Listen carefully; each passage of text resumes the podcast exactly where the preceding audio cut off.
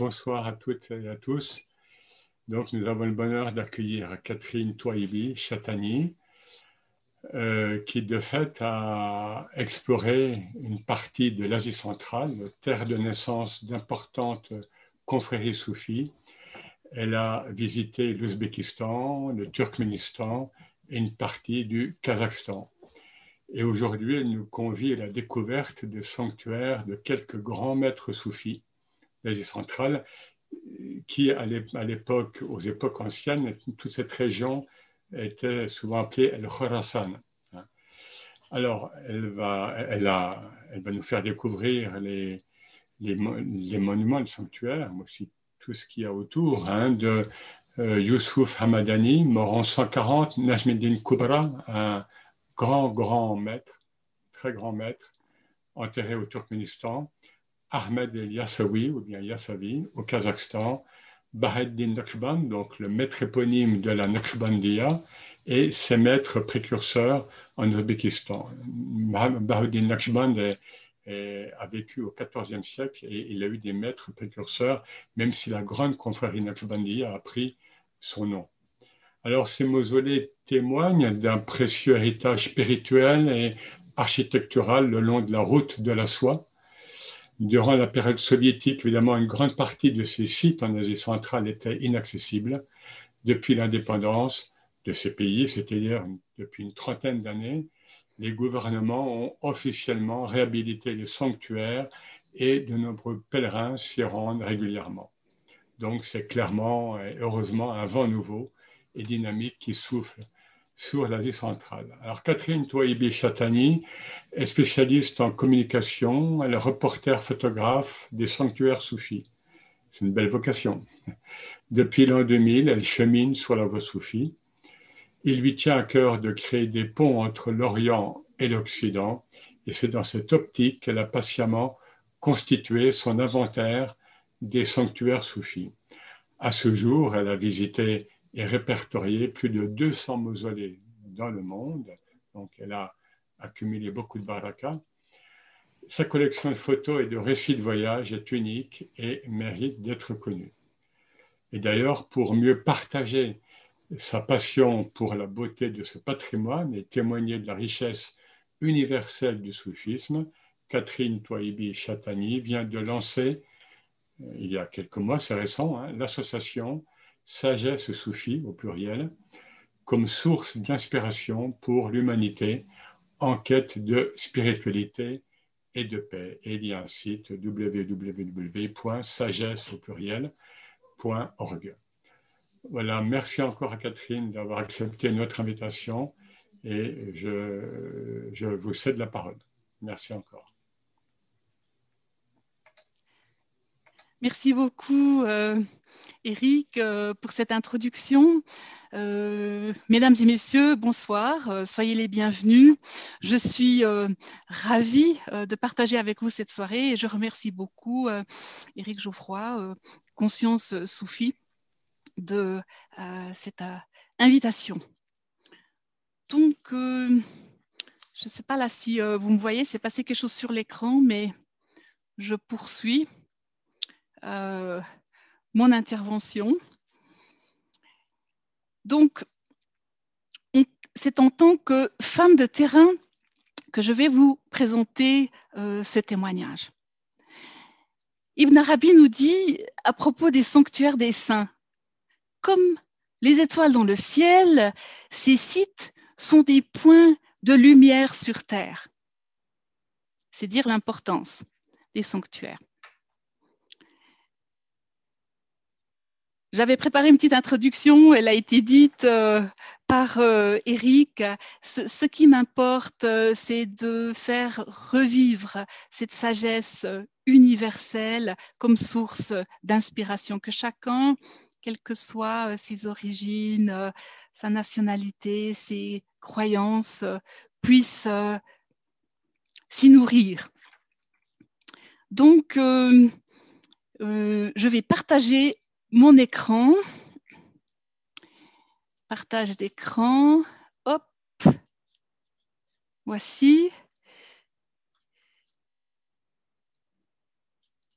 Et donc, ce soir, c'est une invitation au voyage sur la route de la soie. L'Asie centrale, c'est le rendez-vous des cultures par excellence.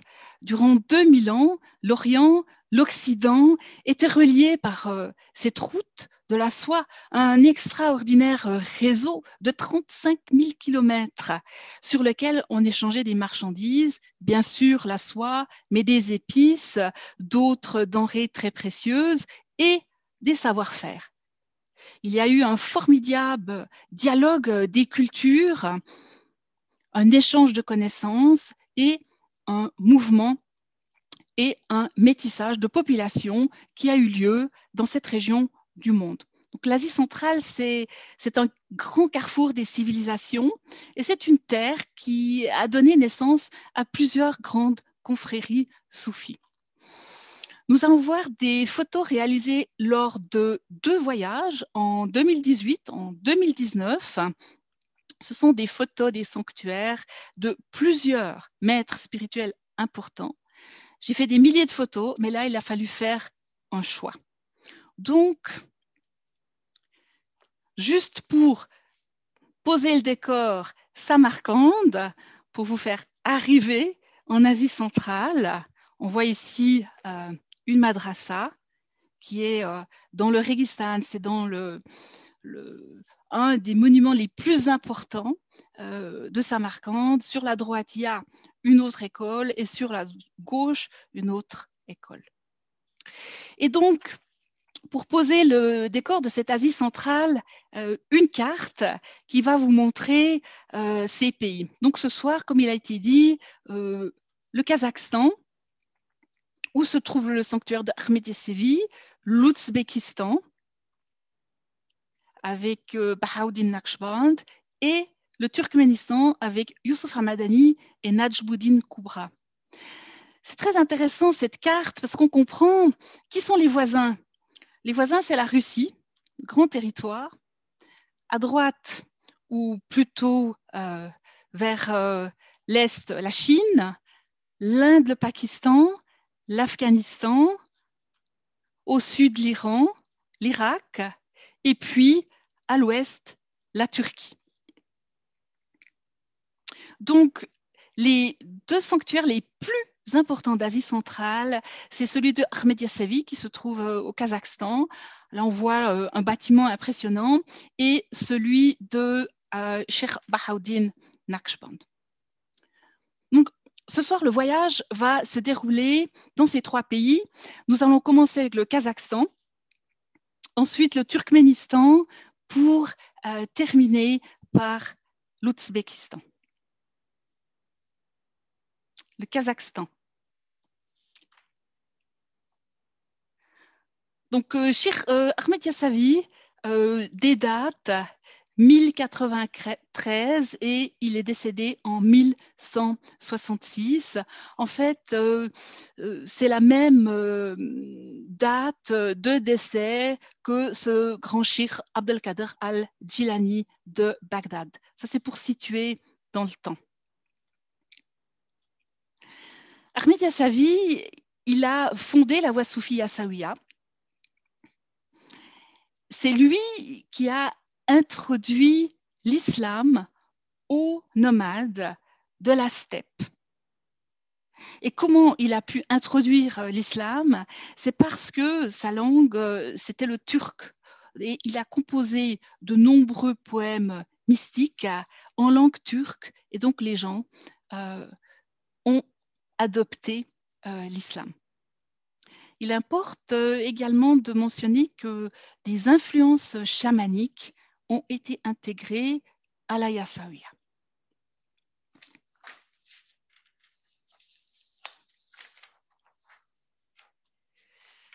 Donc, euh, son sanctuaire à, à Turkestan, c'est le lieu le plus sacré du Kazakhstan.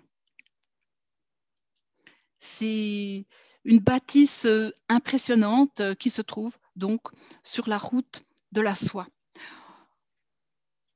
on sait assez peu de choses sur sa vie et bien sûr, comme pour beaucoup de saints, il y a de nombreuses légendes, mais j'y reviendrai après. Le bâtiment mesure 50 mètres de long, 37 mètres de hauteur. Et ici, la coupole, lorsque j'y suis allée l'année dernière, le sanctuaire était à nouveau en rénovation. Il y a eu plusieurs rénovations successives, donc malheureusement on ne voit pas la coupole. Et hum, ce qu'on peut dire de la coupole, c'est qu'elle a un diamètre de 18 mètres. Et vous voyez ici donc tout, le lieu. Là, il y a encore des banderoles. Donc, il y avait de grands travaux qui étaient effectués. On a un détail de cette euh, architecture euh, timouride. Euh, ce qu'il faut dire, c'est que le mausolée a été restauré par Amir Timour, connu en Occident sous le nom de Tamerlan, qui était au fil du temps devenu protecteur des arts. C'est un véritable chef-d'œuvre. Donc, à l'intérieur du mausolée, on trouve ce fameux chaudron qui pèse 2 tonnes. On dit qu'il peut contenir 3000 litres. Et à l'époque, lorsqu'il y avait de nombreux pèlerins qui s'y rendaient, euh, il était coutume de leur euh, distribuer une boisson sucrée. Cette photo, pour moi, elle est importante parce que c'est la seule photo avec ma caméra que j'ai pu faire à l'intérieur du sanctuaire. Après, des gardes sont venus et on ne m'a plus permis de, faire des photos. J'ajoute un détail euh, particulier par rapport euh, à l'Asie centrale. Vous voyez sur la droite un, euh, un mât en bois avec au bout du crin euh, de cheval, euh, c'est le symbole par excellence, la confirmation, ici se trouve enterré un soufi. Ça se trouve partout en Asie centrale. Donc, rapidement, avec mon téléphone portable, une photo du sein du sein de Ahmed Yassevi. Et en face euh, du sanctuaire, euh, à peu près à 150, 200 mètres, se trouve une mosquée souterraine qui a été construite au XIIe siècle. Et là, on voit euh, un grand tableau avec une assemblée de soufis je suis allée avec euh, un ami euh, ouzbek qui euh, est relié à la Yassawiya, à Shir Yassawi. Et ce qui est particulier sur cette image, c'est que tout en haut, vous voyez dans bah, ces, ces, espaces bleus les noms divins, Alasma al écrits en arabe, écrits en kazakh et écrit en russe. C'était un lieu aussi qui a été restauré. J'aurais souhaité faire euh, davantage de photos, mais ce n'était pas euh, vraiment euh, permis. Ce qui est très intéressant, par rapport à Ahmed Yassevi, c'est que dans une pièce euh, à côté de là où on a vu ce, euh, grand tableau d'assemblée de soufis, euh, se trouve l'entrée. L'entrée de la Chilahane, c'est la cellule de retraite qui se trouve à 4 mètres de profondeur. Et c'était là que Ahmed Yassevi avait l'habitude de, faire des retraites. nous aurions souhaité y aller, mais pour X raisons, euh, ce n'était pas, euh, pas permis. Alors, je reviens sur cette photo. La, légende dit que Hermé de Yessevi euh, aurait passé des années sans nourriture dans sa cellule de retraite. Des gens sur place m'ont dit pendant cinq ans, il aurait mangé une seule fois. Pendant trois ans, il a bu une seule fois et qu'il se nourrissait de l'énergie euh, de Dieu. Voilà. Donc, ça, c'est à propos de Armédia Sevi. une particularité aussi, je peux mettre là cette image, c'est il faisait l'invocation ou le dhikr de la si, c'est-à-dire que lorsqu'il euh, faisait ses prières, euh, les gens sur place m'ont expliqué que c'était très fort et c'était avec un mouvement du corps et que même il euh, sautait et c'était pas un dhikr comment dire tranquille. C'était très très très puissant. Voilà et hum, donc, euh, là, on voit cette image euh, au loin du sanctuaire. Il a été euh, inscrit au patrimoine de l'UNESCO en 2002. Ça a été le premier bâtiment au Kazakhstan à être inscrit. Et hum, il faut s'imaginer à l'époque, quand il a été construit, il a été terminé vers 1400 à peu près 1405, euh, le hum, paysage euh, du Kazakhstan, c'est des kilomètres et des kilomètres euh, de steppe. Et donc, on voyait au loin, des kilomètres à la ronde, le sanctuaire de Ahmed Yassavi. Et puis, pour ne pas rester uniquement dans les vieilles pierres, j'avais envie de vous montrer une, deux images aujourd'hui pour euh, vous faire euh, voyager. Donc, euh, la route pour aller à Turkestan. Et là, on se trouve sur une route toute fraîche, goudronnée, qui déjà fait partie des nouvelles routes de la soie. Et là, une autre image, la steppe vue depuis l'autoroute je dois dire que ce paysage, ça, ça ouvre, ça donne une, euh, une dimension euh, d'immensité. Et euh, personnellement, j'ai beaucoup apprécié me trouver dans ces, ces vastes espaces. Donc, pour conclure, sur Ahmed Yossavi, j'aimerais partager avec vous une sagesse. Heureux sont ceux qui ont harmonisé leur monde intérieur et extérieur. Donc vous voyez, c'est une invitation à l'unité, ce principe très important dans l'islam, tawhid.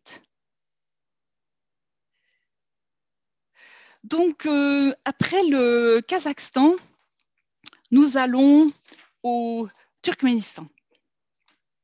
Au Turkménistan euh, se trouve Youssouf Hamadani à Merve. Youssouf Hamadani, euh, c'est quelqu'un de très très important. Il est considéré comme un des pères fondateurs euh, du soufisme puisqu'il était le premier maillon de ce mouvement connu sous le nom des Khwajagan, la voix des maîtres. Youssouf euh, Hamadani est un très grand mystique. Il était aussi un érudit. Euh, son école, qui était réputée, elle accueille euh, des milliers d'élèves qui viennent euh, d'Iran, d'Égypte, même d'Espagne. Et on l'appelle la Kaaba du Khorasan. Ce qui est intéressant à propos de Youssouf Hamadani, c'est que deux de ses élèves vont fonder des confréries. Donc, vous voyez, les bons maîtres donnent de bons élèves.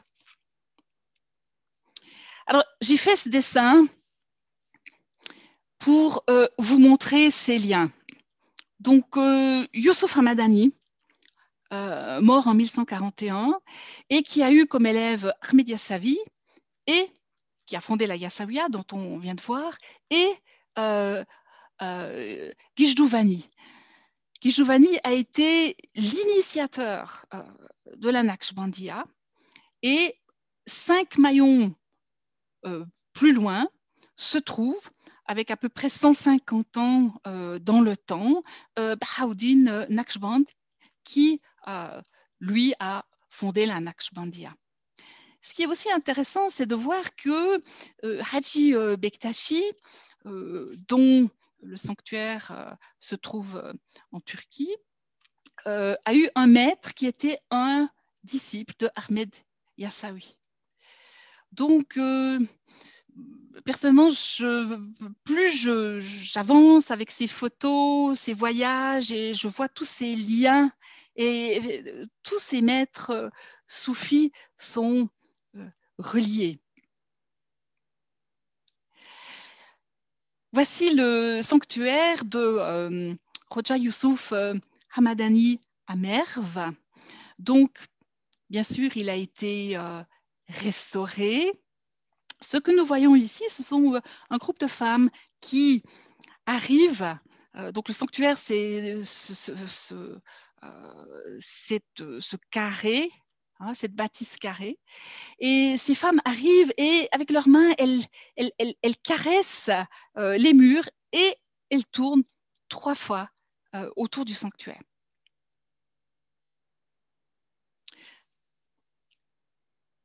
Voilà, une autre vue.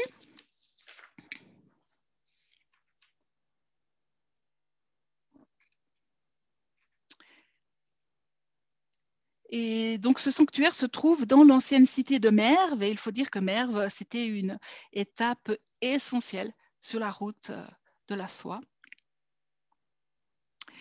Et donc euh, là, on voit deux femmes euh, turkmènes euh, que s'est-il passé? Donc les euh, euh, femmes que j'avais vues arriver, qui caressaient les murs du sanctuaire, soudain elles ont disparu.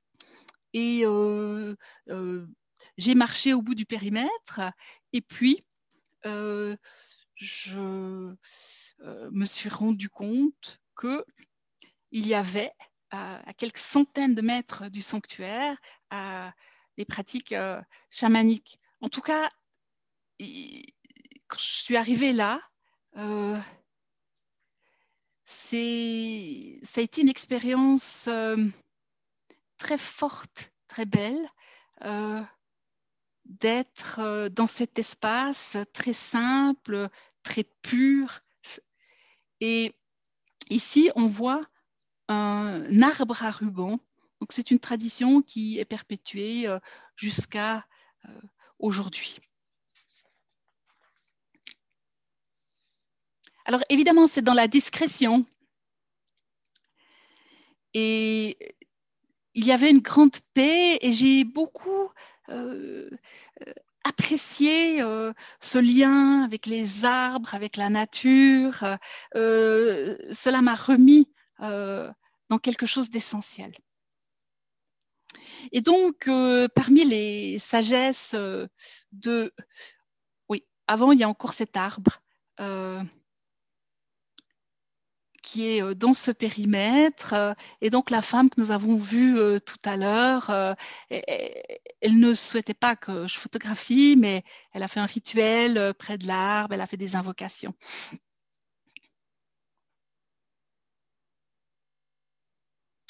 Et donc, je partage avec vous cette euh, sagesse de Youssouf Hamadani qui est tellement actuelle et qui peut nous inspirer aujourd'hui. Soyez vigilants à chaque respiration. Que chacune de vos respirations soit pleine de conscience et de joie.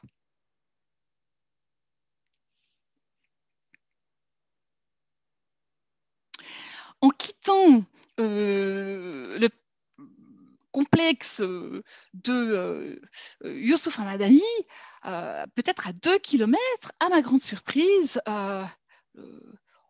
le chauffeur m'a amené dans ce lieu et c'est les tombes de deux compagnons du prophète Mohammed. Et ici, il y a un homme sur la droite qui lit le Coran.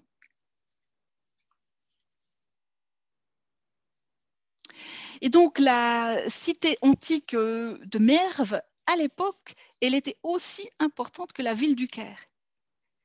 Malheureusement, euh, lors de l'invasion des Mongols, elle a été euh, complètement rasée. Il reste, vous le voyez là, sur la droite, le sanctuaire du sultan, Sultan Sanjar. Donc, nous poursuivons notre voyage dans le désert. Et en tant que femme de communication, avec ma déformation professionnelle dans le tourisme, je ne pouvais pas m'empêcher de partager avec vous euh, ce lieu phénoménal, le cratère de feu dans le désert de Darwaza. Imaginez, au beau milieu du désert, le, le Turkménistan, c'est 80% euh, un désert. Au beau milieu du désert, voilà ce qu'on trouve. Que s'est-il passé? Ce sont des ingénieurs euh, soviétiques en 1971-1971 euh, qui euh, était à la recherche euh, de pétrole. Et puis, il y a eu un accident, ils ont fait un forage et ils ont percé par erreur une poche de gaz. Et ils ont décidé de, mettre le feu pour que le gaz s'échappe. Ils ont pensé que ça va durer quelques jours. Or, cela fait maintenant des années que le, gaz brûle. Et euh, j'ai passé la soirée là-bas, la nuit, et euh, vous savez, ce qui, le lien que j'ai pu faire, euh, c'est qu'évidemment, le Turkménistan, avant l'islam, il y avait du zoroastrisme, où les gens étaient chamans. Et là, pour moi, je comprenais que la Terre, elle, est vivante, elle, brûle, et il y a même une odeur euh, par certains, endroits. Et dans la religion euh, du Zoroastre, euh, zoroastrisme, eh bien, l'essence, c'est la lumière ou le feu.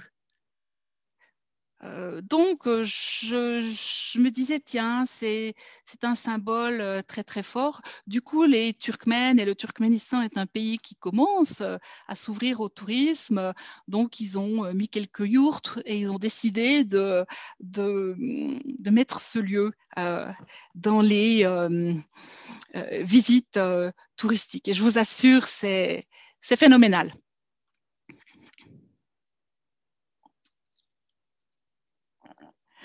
Toujours au Turkménistan, nous allons euh, chez notre euh, cher euh, Najmuddin Koubra qui se trouve à Kounia, Urgench. Donc Najmuddin Koubra, il est mort en 1221. Il a fondé la Koubravia et c'est un des plus grands mystiques, un des plus grands maîtres du soufisme, avec une école des plus érudites. Et la particularité de, son enseignement, c'est ce système de, méditation qui est basé sur la lumière et des couleurs, qui se réfère euh, à des points euh, subtils dans le corps, donc les lataïfs ou les chakras. Et grâce au souffle, grâce à l'invocation au zikr, cela peut conduire à une illumination de l'intérieur. Et Najmuddin Koubra, c'était le chevalier par excellence. Euh, il, sentait que les Mongols allaient euh, venir. Il a pris soin euh, de dire à plus de 600 disciples de quitter le lieu. Lui, il a insisté pour rester sur place et on dit qu'il a mis ses plus beaux habits, euh, il a pris son épée et il a euh, affronté euh, les ennemis et il est mort. Il est mort dans une bataille. Donc, c'est le sanctuaire sur la gauche. Sur la droite, c'est celui du sultan. Ici, une vue rapprochée.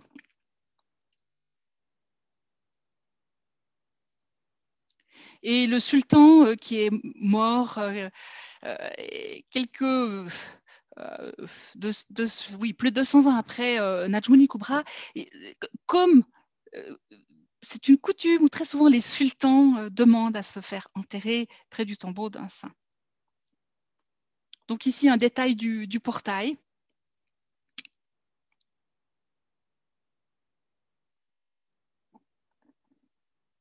Voilà. Et ici, euh, c'est à l'intérieur du sanctuaire. Alors, nous voyons euh, deux, euh, deux, éléments. dans le premier élément sur la gauche, comme il a été décapité, c'est là que se trouve la tête.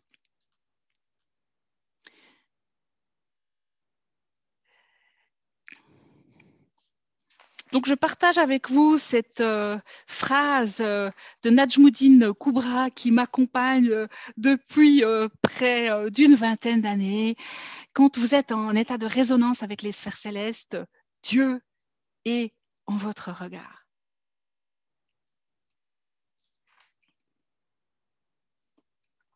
Et cette photo illustre cette phrase parce que dans un autre sanctuaire, tout près de Shinajmuni Kubra, euh, j'ai rencontré cette, euh, cette femme. Je ne sais pas comment elle s'appelle. Elle m'a vue, elle s'est approchée de moi. Elle m'a dit, vous venez de loin, moi j'habite à plus de 1000 kilomètres et je reviens du pèlerinage euh, de la Mecque, je vais vous donner la baraka. Elle, elle, elle m'a touchée, cette femme. ça, a été une rencontre extraordinaire. Et d'ailleurs, euh, une année après, quand je, quand je, revois cette photo, je suis bouleversée. Je ne parle pas euh, turkménistan. Et c'était un instant très court et tellement beau. Et vraiment, le, le divin était en elle et surtout la, la rahma. Elle, elle avait cette, euh, cette bonté, cette générosité. Et si mon travail peut, témoigner de cette bonté humaine, de cette humanité, alors euh, ça vaut la peine.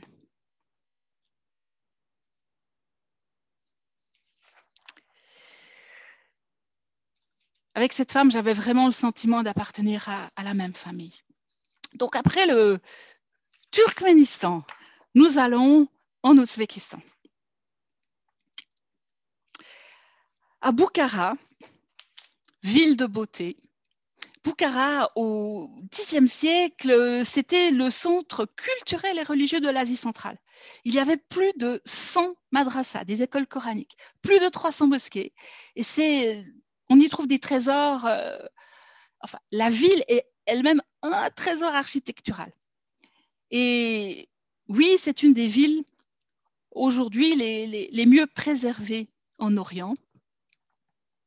Aujourd'hui, actuellement, il y a 140 euh, monuments classés.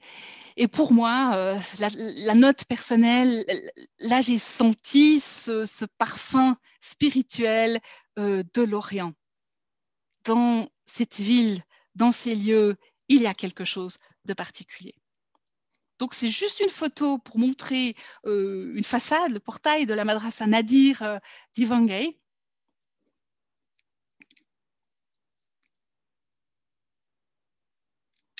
Et donc, à Bukhara se trouvent sept saints. Et pour aller, pour arriver à Shah Bahauddin Naqshband, euh, il est de coutume d'aller au premier euh, chez Gishtovani, euh, au deuxième Rivgari, au troisième au quatrième, Baba Samosi, au cinquième Amir Kolal, pour arriver à Shah Bahauddin euh, Naqshband. Donc le premier, c'est euh, Abdul Khalik euh, Kishdouvani. Je montre cette photo qui a été prise en 2018 parce que tous les sanctuaires de Bukhara ont été complètement restaurés. Et j'ajoute de ce que j'ai vu, donc on m'a laissé entrer dans le chantier et j'avais l'impression que ces hommes, ils étaient en prière en faisant leur travail. Kishjouvani a joué un rôle très important car euh, il était euh, un maître, euh, même s'il y avait 150 années qui le séparent de Bahauddin Naqshband. Et donc, une année plus tard, voilà ce qu'on trouve. Et là, j'arrivais, il terminait le dernier coup de peinture, c'était tout neuf. Et donc ici, vous voyez le mât qui confirme, ici se trouve le sanctuaire d'un maître soufi, le portail. Donc là, on entre, c'est une porte et il y a une cour intérieur. Et donc, c'est le deuxième, c'est euh, Rivgari, avec ses femmes ouzbèques, dans leur tenue traditionnelle. Le sanctuaire avec deux pèlerins qui étaient venus du euh, Tadjikistan. Et en Asie centrale, euh, c'est assez rare de voir les gens assis par terre. Habituellement, vous voyez sur la gauche, il y a une banquette avec des tissus. Les, pèlerins euh, prennent place sur une banquette. Et donc le troisième, ça c'est la porte d'entrée. Vous remarquerez l'écriture euh, en, signe kyrillique. Et Passer la porte d'entrée, il y a euh, un grand euh, jardin. Donc tous ont été aménagés avec des euh, aires de repos, avec des bancs. Et puis au fond, le sanctuaire. Et ici, le sanctuaire.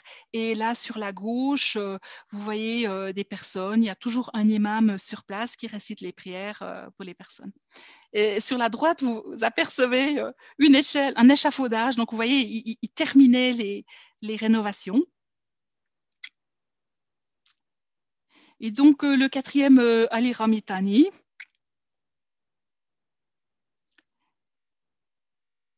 Avec ses jeux de lumière.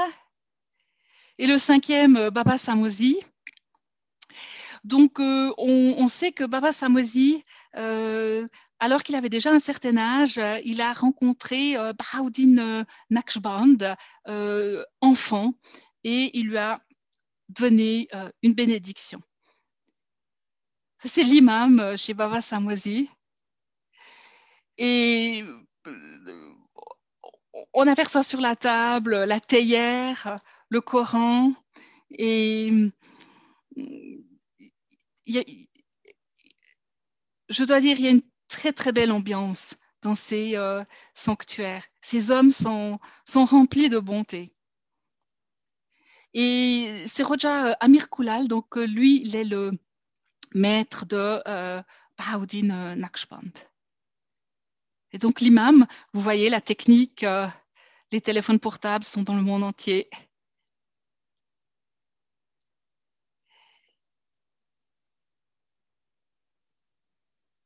C'est des femmes qui font une ziyarat. Et donc, nous arrivons à Roja Bahauddin Naqshband.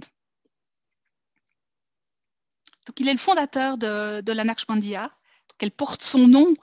Euh, ce qui est de particulier, c'est qu'il a reçu euh, euh, des initiations, des instructions de Guijdouvani, qui était donc un, élève de Youssouf Hamadani en mode Ouvaisi, donc dans le subtil, lors d'expériences spirituelles.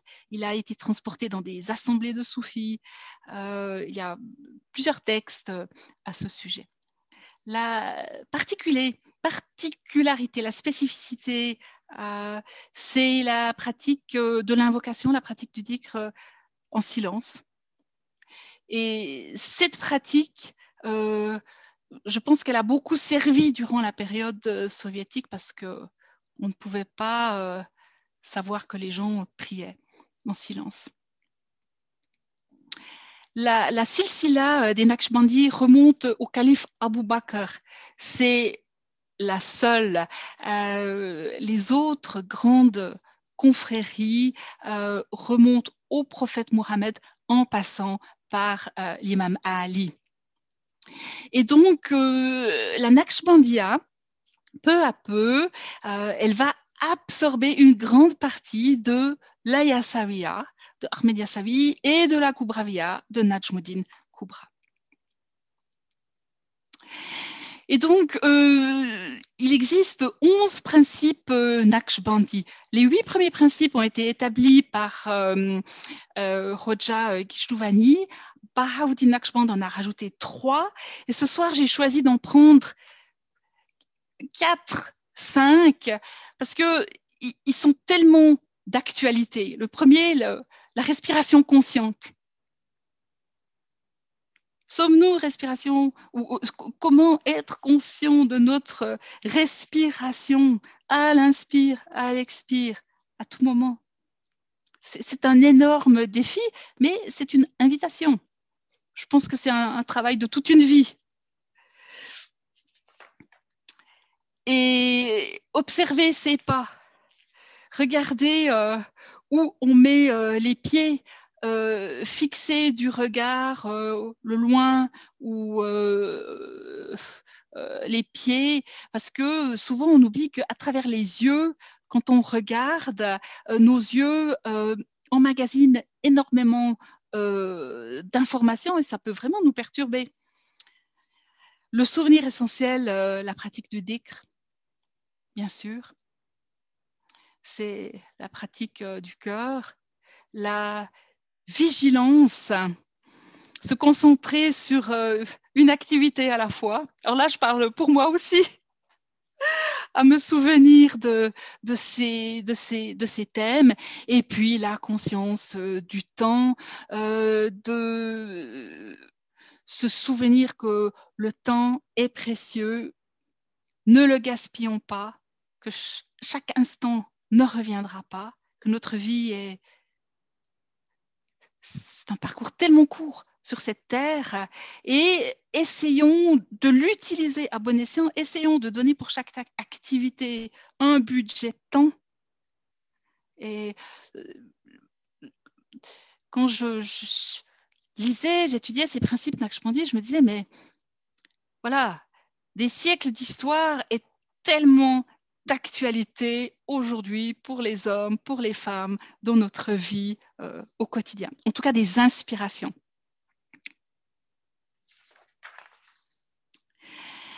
Donc, euh, les euh, photos, ça c'est une des entrées du sanctuaire de Bahauddin Naqshband. J'avoue que je suis retournée euh, plusieurs fois lors euh, des deux voyages. J'ai été le matin, j'ai été l'après-midi, j'ai été le soir. Je suis retournée. À chaque fois, c'était différent. Le, complexe est très grand. Euh, ça, c'est à l'intérieur, il y a une mosquée. Sur la droite, on voit, il y a des tombes. c'est devant le tombeau de Bahauddin Naqshband. Donc, vous voyez, il est en plein air comme dans beaucoup de sanctuaires euh, soufis, il y a un arbre, un arbre euh, de vie. Donc le fameux, le traditionnel mât euh, avec le crin qui indique ici se trouve un, soufi. Puis là, j'avais la chance, il y avait quatre oiseaux. Et la stèle qui indique ici se trouve la tombe de Mohammed ibn Mohammed Bahauddin Naqshband, auteur de nombreux livres. Alors les hommes ouzbeks, euh, ils ont gardé de leur euh, tradition vestimentaire le, chapeau. Euh, le dopi, c'est un chapeau à, quatre coins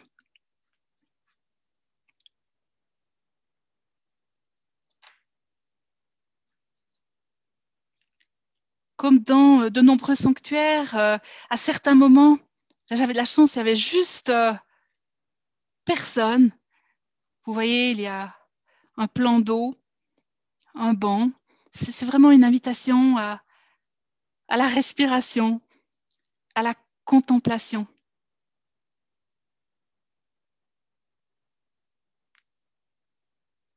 Et quand j'ai fait cette photo, je sentais dans l'atmosphère la paix elle était tangible, elle était respirable.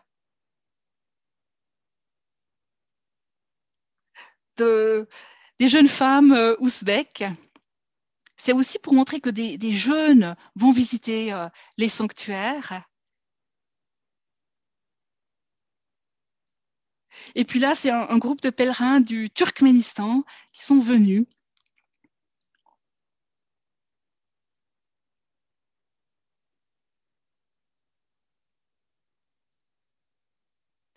Et pour conclure euh, cette phrase euh, de euh, Hoja Sherpaudin Naqshband, le cœur avec Dieu, les mains au travail. Et c'est une phrase tellement simple, tellement vraie, qui rejoint l'enseignement de Saint Benoît, qui est mort vers l'an 500 et qui disait Ora elabora prie et travaille. Donc, vous voyez les, mystiques, les spirituels parlent le même, langage.